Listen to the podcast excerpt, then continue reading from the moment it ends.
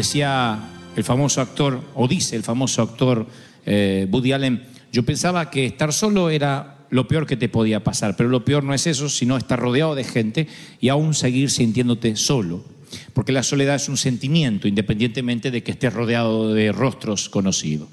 Y creo que mucha gente llega a nuestras iglesias, llega a nuestra congregación buscando una palabra de confort, una palabra de aliento, de, de esperanza. Y una de las grandes razones por la cual tanta gente tiene una idea equivocada de lo que es la iglesia es que piensan que es un lugar donde se reúne la gente perfecta que se junta con otras personas perfectas para cantar acerca de cuán perfectas son sus vidas. y entonces la iglesia es el lugar donde espanta a los que creen que no tienen la misma higiene espiritual que el resto. Fíjense que es un contrasentido, es una falacia. Es como digo siempre, no querer entrar a un hospital puesto que decimos estoy demasiado enfermo, voy seguramente voy a contaminar o a contagiar a los médicos. Es no querer eh, ir a un sitio que se ocupa necesariamente de lo que me pasa, porque creemos que lo que nos pasa supera a los galenos que están oficiando o fungiendo allí como médicos. Lo cierto es que la iglesia debiera ser el lugar donde la gente admite, admitimos que hemos caído, que hemos fallado, y por eso estamos en una iglesia. Debería ser este un lugar seguro, un lugar confortable donde podemos compartir nuestros defectos, donde podemos hablar de nuestros fracasos, de nuestras debilidades, de nuestras necesidades, de nuestras adicciones. Debería ser este el sitio donde podemos ser lo que somos, sin caretas, sin fingimiento, y no el lugar donde somos muy geniales, muy cool, muy nice o, espirituales. Porque eso, señores y, se- señoras y señores, es la religión. Llena de posturas, eh, de poses, que la mayoría repele. Ese es el problema que la gente tiene con, eh, con Dios, que no lo tiene con Dios, sino con la religión. Y de hecho esa falta de autenticidad, esa falta de, de- de ser lo que uno somos, hace que la gente nos mire con desconfianza. A nosotros, digo, a los cristianos. Hace que nos mire con, con duda, porque la función de la iglesia, nuestra función es restaurar las vidas que se, que se han quebrantado, que se han dolido en el camino. Y de hecho que esos eran los encontronazos de Jesús con los líderes religiosos de la época, con los fariseos. Oigan estas palabras y presten atención si acaso no tienen que ver con lo que Dios hoy nos está hablando. En uno de los encuentros con estos fariseos, el Señor les dice directamente, estoy leyendo en San Juan 5:39, ustedes estudian con diligencia las escrituras, porque piensan que en ellas hallan la vida eterna. Y son ellas las que dan testimonio a mi favor. Sin embargo, ustedes no quieren venir a mí para tener esa vida eterna.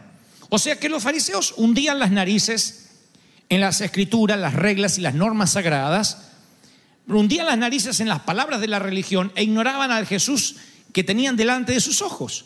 Hablaban de la fe, pero le quitaban la vida. Y como Jesús nos dice, o como le dijo a los fariseos, que hablemos mucho menos y lo sigamos mucho más. Que no le quitemos a la palabra la vida, porque ahí es cuando nos transformamos en religiosos. Y por lo general nosotros tratamos de llegar a la iglesia e inmediatamente tapar nuestros errores. Eso es un viene del subconsciente de querer tapar nuestros errores, viene del huerto del Edén de tapar nuestra desnudez con una hoja de parra. Queremos tapar nuestras partes desnudas, no queremos que nos descubran tal como somos y son esos problemas los que tratamos de ocultar lo que atrae a las personas para oír el evangelio que comunicamos. Tú dices, ¿cómo es que la gente va a ser atraída por mis problemas? ¿No debería hablar de mis victorias? Tal vez si no entendemos bien lo que la palabra contextualmente nos quiere decir. Escuchen al apóstol Pablo, vuélvanlo a oír esta mañana. El Señor me dijo que me basta con su gracia. Me dijo que eh, su poder se perfecciona en mi debilidad. Por tanto, yo voy a hacer alarde de mis debilidades. ¿Están oyendo lo que dice Pablo? Voy a hacer alarde de mis debilidades. Estoy leyendo la carta que Pablo le dice, le escribe a Corinto. 12:9. Voy a hacer alarde de mis debilidades. Voy a mostrar mis defectos. En vez de ocultarlos, los voy a publicar, los voy a contar a los cuatro vientos para que permanezca sobre mí el poder de Cristo.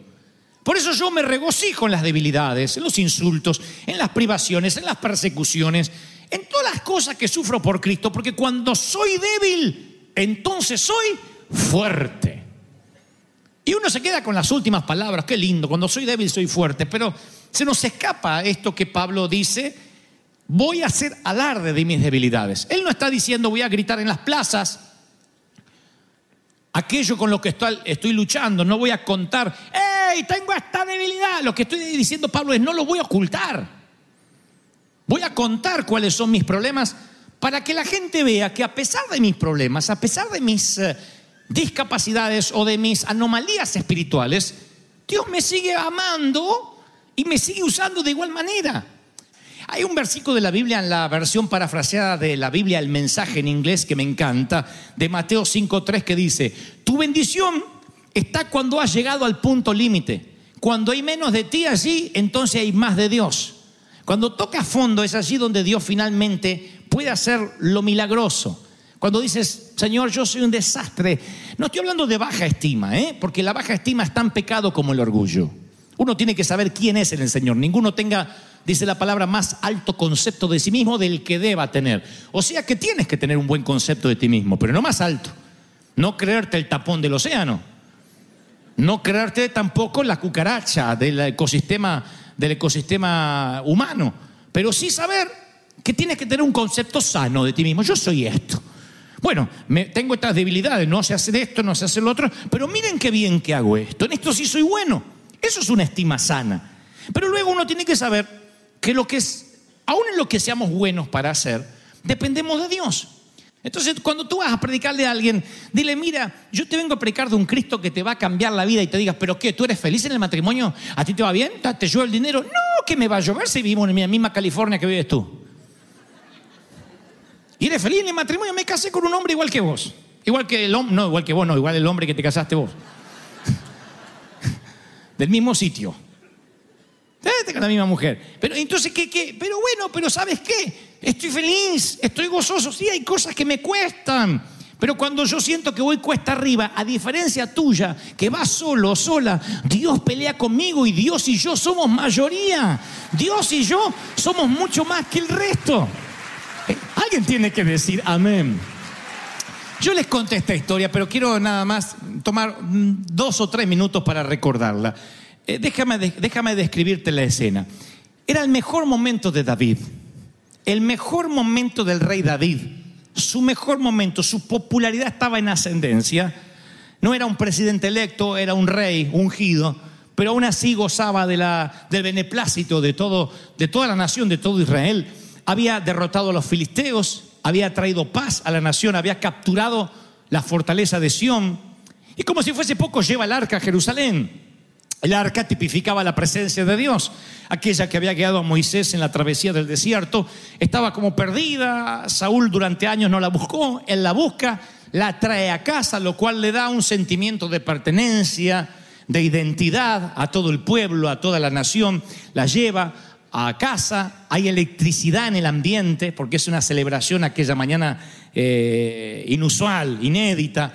Las fuerzas militares de David tienen controladas todas las intercesiones, las calles principales están cortadas porque va a haber un desfile militar, la infantería de David va a desfilar allí con el arca, los francotiradores apostados en las partes más altas de las torres por alguna eventualidad que pueda surgir, nunca falta un loco, pero era la entrada triunfal del rey a la ciudad capital, una reputación que proteger, una corona que mantener, un status quo del cual todas las naciones tienen que hablar, todo el mundo va a hablar de ese desfile, y David tira todo por la ventana.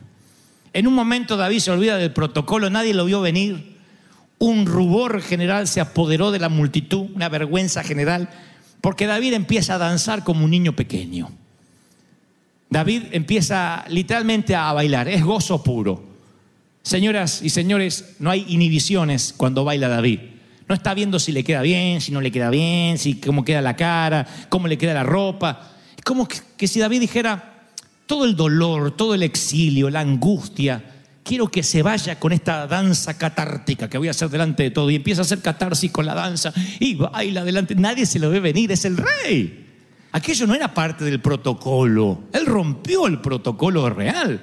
Y Mical, Mical, la hija de Saúl, esposa de David, conoce el protocolo. Ella sabe que un rey no puede bailar así. Así bailan los plebeyos. ¿Qué digo? Ni los plebeyos, ni los, se lo dirán en unos minutos, ni los esclavos bailan así. Los de esclavos bailan con más dignidad. No un rey. Mical es la hija de un rey, es la hija de Saúl. Y entonces le dice algo a su esposo como, mira, yo no sabré mucho sobre reyes recién electos, entradas de arca o desfiles triunfales, pero sé de protocolos reales porque mi padre lo fue. A él nunca se le voló la corona. Él nunca se quedó en paños menores bailando y haciendo el ridículo. Se lo dice que al entrar David, Mical lo mira por la ventana y cuando vio al rey que estaba saltando y bailando delante del Señor, sintió un profundo desprecio. Lo despreció. Y tú desprecias a una persona una sola vez. No desprecias dos veces. La segunda vez, lo más probable es que esa persona haya cerrado su corazón hacia ti para siempre. Lo despreció.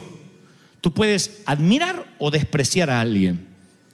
Y su esposa, Mical, desprecia a David por lo que está haciendo. Pero Dios ama la autenticidad y la gente inconversa ama la autenticidad. Eso es lo que queremos de los políticos, eso es lo que le exigimos a los conductores de televisión, eso es lo que le exigimos a un vecino, que sea auténtico.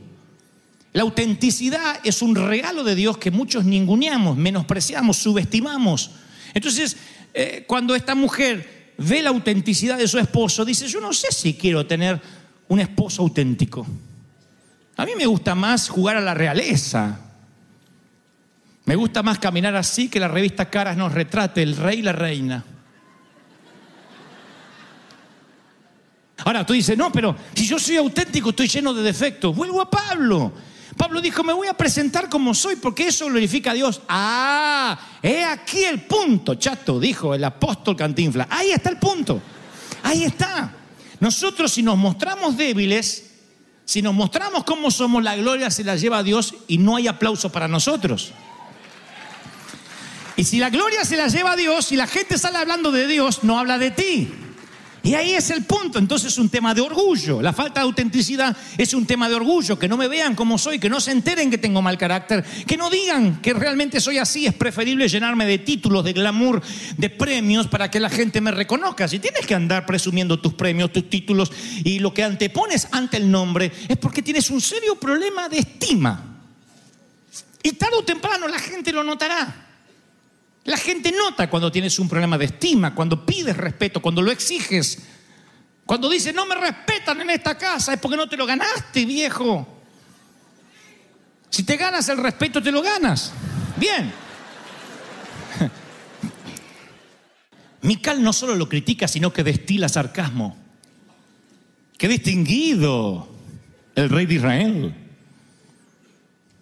David viene sudado y bailando en la presencia de Jehová. ¿Eh? Digo, qué distinguido. Te estaba mirando por la ventana, como un cualquiera, bailando en presencia de las esclavas de sus oficiales. Y David la fulmina con la mirada. Bueno, la Biblia no dice que la fulmina con la mirada, pero yo soy hombre y sé que David la fulminó con la mirada.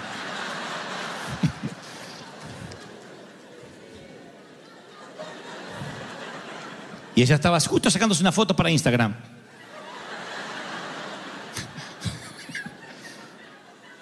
Qué distinguido, ahora voy, qué distinguido. Y David le dice, lo hice en presencia del Señor, que en vez de escoger a tu padre, miren qué irónico, ironía con ironía responde David, en vez de escoger Dios a tu padre, al gran rey distinguido, o a cualquier otro de la familia de tu padre, que es lo que correspondería, porque nunca se hereda un rey a otro rey si no tienen la misma sangre, esta es la primera vez. Dios pudo haber elegido cualquiera de tu familia, me escogió a mí y me hizo gobernante de Israel y casualmente Israel es el pueblo del Señor. De modo, mi querida Mical, mientras que te haces las maletas para mandarte a mudar, yo voy a seguir bailando en presencia del Señor porque el Señor me trajo hasta aquí. ¡Aleluya! ¡Wow! Porque, miren, las vestiduras reales tipificaban la identidad del rey, como el cuello clerical de un sacerdote, por ejemplo. Tú dices, wow, es un padre. O el uniforme de un oficial militar o la placa de un policía. Las ropas eran un símbolo de la posición social. Y David no encontraba su identidad en la realeza. David no le importaba la realeza, encontraba su identidad en, en adorar a Dios. Él no tenía su identidad en el hecho de ser rey. Él su identidad estaba basada en adorar al rey de reyes. Por eso se puede sacar la ropa de rey delante de todo el mundo. Eso hizo el Señor, que llega a una cena y se pone a limpiar, a lavar los pies de los discípulos. Cuando dicen, Señor, tú no puedes hacer semejante cosas, es- eso es reservado para el más bajo de los esclavos. El Señor responde con quirúrgica sabiduría. Oigan esta respuesta si no es maravillosa. Yo sé de dónde vengo y sé a dónde voy. Yo sé de dónde vengo y sé a dónde voy. O sea que para humillarte tienes que estar muy seguro de dónde saliste y a dónde te vas. Si estás o queriendo ocultar de dónde saliste, toda la vida vas a estar fraguando y simulando ser alguien que no eres. Y es desgastante. Y si no sabes dónde vas, para quién sirves, ¡ay! peor todavía es de estrés. Pero cuando sabes de dónde vienes y a dónde vas, él sabía que venía del Padre, iba al Padre. En otras palabras, está diciendo, no se me caen las alianzas por lavarle los pies a ustedes. Yo sé que yo nivelé las montañas y puse los océanos en su lugar y yo con barro hice estos pies que voy a lavar. Así que a mí no se me caen las alianzas por lavárselos. Todo lo contrario, sigo siendo Dios. Maravilloso. ¿Cuáles son tus vestiduras reales? ¿Cuáles son las ropas en las que te asignas identidad? Y no hablo en términos de géneros, tela. ¿Cuál es la corona que te pones que te da identidad y sin esa corona estás desnuda o desnudo? ¿Qué necesitas que te digan? Doctor, licenciado, pastor, ujier, hermano, siervo, líder, porque si no te sientes inseguro. Qué triste. Qué triste que te digan, que, que te sientas alguien importante porque te digan doctor y porque te lo decían en tu país y al no poder homologar el título acá, hoy te sientes nadie. Porque tú no eres doctor, a eso te dedicarías. Yo no soy pastor. Y se lo digo siempre y causa un shock. ¿Usted es pastor? No. Yo hago de pastor cuando Dios, mientras el tiempo que Dios quiera. Yo soy un hijo de Dios. Yo soy Dante Gebel. Puedo ser pastor, conductor de televisión, autor de un libro, me cambio los sombreros conforme Dios quiere que me los cambie, pero mi identidad no es asignada por el oficio, por la profesión o por el llamado. Y mucho menos el llamado me puede asignar identidad. Si el llamado tiene que ver con los negocios del reino, ¿yo qué tengo que ver? Ahora, si yo dijera, no, es que me llamó un Dios que llamó a los grandes, pero cada vez que veo que el mismo Dios que me unge a mí, ungió burros, adúlteros, asesinos, veo que Rap era una prostituta, que el otro era un embustero, cuando veo a los colegas que ungió, más, más vale que no voy a pensar que yo soy la excepción.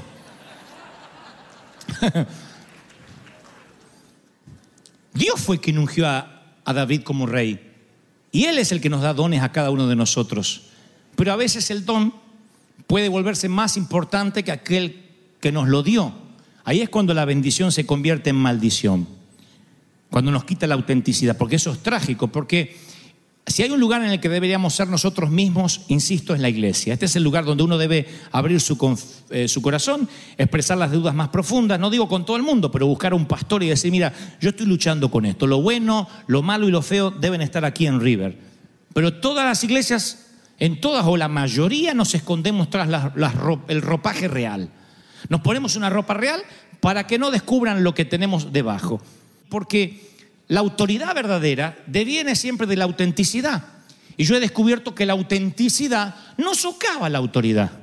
No es que alguien dice, no lo respeto más porque me contó que él también tiene problemas. No, hay toda una generación, tus hijos y los míos, ¿saben lo que buscan en un político, en una serie de televisión, en una película, en un documental, en la gente, en los amigos y aún en su futura pareja? ¿Saben lo que busca? Autenticidad. ¿Te gusta esa chica, hijo? No, me parece muy fingida. ¿Te gusta ese muchacho? No, no, es muy de plástico. Hola, ¿qué tal? ¿Cómo te va? Para mí que no le llega agua al cerebro, porque mirá lo que es, puro músculo. Qué gana de cortarle músculo y ponerlo en el grill. Entonces, si los líderes nos volvemos transparentes, se crea una cultura auténtica. Si nos volvemos fingidos, se crea una cultura de ocultamiento, de hipocresía que termina cansando a la gente. David no está tratando de ser rey, está tratando de ser el mismo.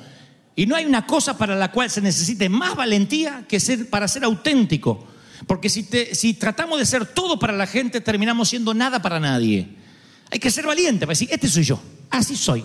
Y hay que ser valiente para ser auténtico ante Dios. ¿Sabe cuán, qué poca gente ora auténticamente ante el Señor? Yo a veces los escucho orar a algunos por los alimentos. Y me son unas oraciones que. Paulo Coelho se avergonzaría de escucharlo. Señor Padre Dios eterno, venimos ante tu presencia ahora en amistad para hacer coinonía con este tu siervo al cual has traído para compartir el convivio y los alimentos. Yo ya dejo el sándwich y digo, no, esto no es lo que, lo que vamos a comer. Yo creo. Por eso digo siempre que hay oraciones más sinceras entre las paredes de un hospital que entre las paredes de una iglesia. Hay oraciones más auténticas sobre la grama recién cortada del cementerio que sobre las carpetas y las alfombras de las congregaciones. En algún momento nos volvemos hipócritas. Yo no sé por qué nos volvemos tan hipócritas. No sé. Nos llenamos de, frases, nos llenamos de postura. Yo creo que nos quita autenticidad y terminamos siendo nada para nadie. Al final del día yo prefiero que me odien por lo que soy y no que me amen por lo que no soy.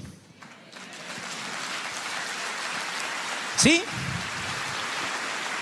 Porque si me aman por lo que no soy, tarde o temprano la fachada se va a caer, se va a desplomar como un castillo de naipes. Entonces prefiero que me detesten por lo que, por lo que sí soy. Ese soy. Hace falta más valentía para tratar de dejar de impresionar a los demás y despojarse de las vestiduras reales que de enfrentar un gigante. Es un instinto ancestral que hace que nos cubramos con hojas de parra. Por eso escasea tanto la desnudez emocional. Miren, yo tengo una teoría. Es mi teoría. No digo que sea una teoría ancestral ni que la hayan enseñado en los seminarios. Es una teoría que humildemente yo, que no sé mucho de teología, pero sé mucho de viajes, puedo afirmar que creo que esta teoría tiene un 99% de credibilidad. Mi teoría es que mientras que las cosas te vayan mejor, estás más propenso a tener más problemas de identidad. Mientras mejor te vayan las, cosas en todas las áreas. Mientras que más viajes, mientras que mejor auto conduzcas, mientras que mejor casa tengas, mayor problema de identidad vas a tener porque es más fácil fundamentar tu identidad en cosas incorrectas. En vez de apoyarte en la gracia de Dios, te apoyas en tu aspecto externo, en tu carrera, en tu mente, en tu dinero, porque fuiste como yo diseñado para adorar. Acá no se trata si vas a adorar o no. Todos adoramos. Todos. Desde que nacemos, así como respiramos o lloramos siendo bebés, cuando nacemos adoramos. El tema es a qué o a quién adoramos. Hay de los que adoran el dinero, hay de los que adoran el crédito. Yo he tenido gente a mi lado que adora el dinero. Otros adoran a la comida, ¿no es cierto? El otro día estábamos con Pablo y Gastón recordando a un amigo en Argentina que decía, escúchame, te voy a invitar a comer una pasta. Yo no, no necesitaba ir a comer porque escucharlo a él me llenaba.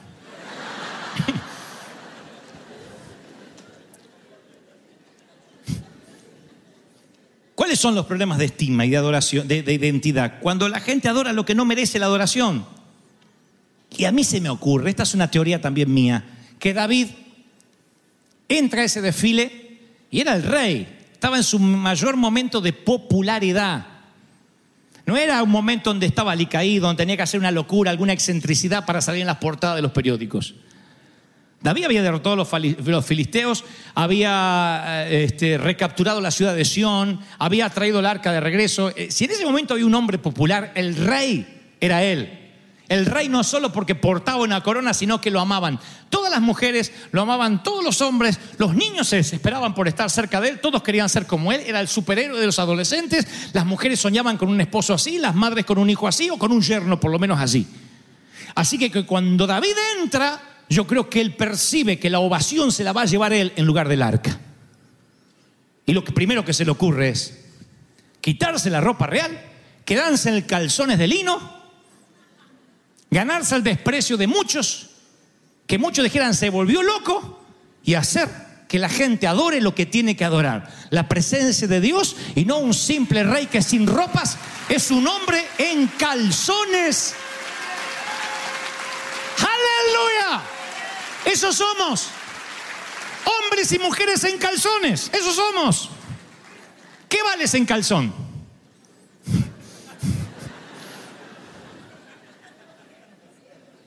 Sin la faja, sin lo que te pones, sin lo que estás, sin esto que te estiras, sin lo otro, sin, lo- sin, lo sin los rellenos, sin la. ¿Qué eres?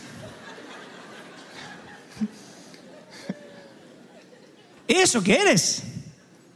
¿Eso que eres? Es lo que David le está diciendo al pueblo, este soy.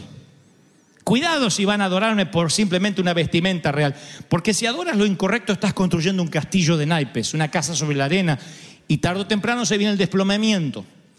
Si fundamentas tu identidad en la escuela y te gradúas en tu trabajo y te jubilas en tu matrimonio y te divorcias, escuela, trabajo y matrimonio son muy pobres para fundamentar tu identidad. Por eso hay una mezcla de tristeza y alegría cuando nos graduamos. Por eso hay sentimientos encontrados en la boda. No sabes si estás triste o alegre. Tú dices, no, yo estaba alegre. Sí, pero también había algo de tristeza y no sabes por qué. Por eso pasa lo mismo cuando, cuando estás mudándote de un país, vas a un país mejor y tienes alegría y tristeza a la vez. Porque claro, no puedes fundamentar ni siquiera tu gozo en algo que haces, en una alianza que portas o en un papel que te dan.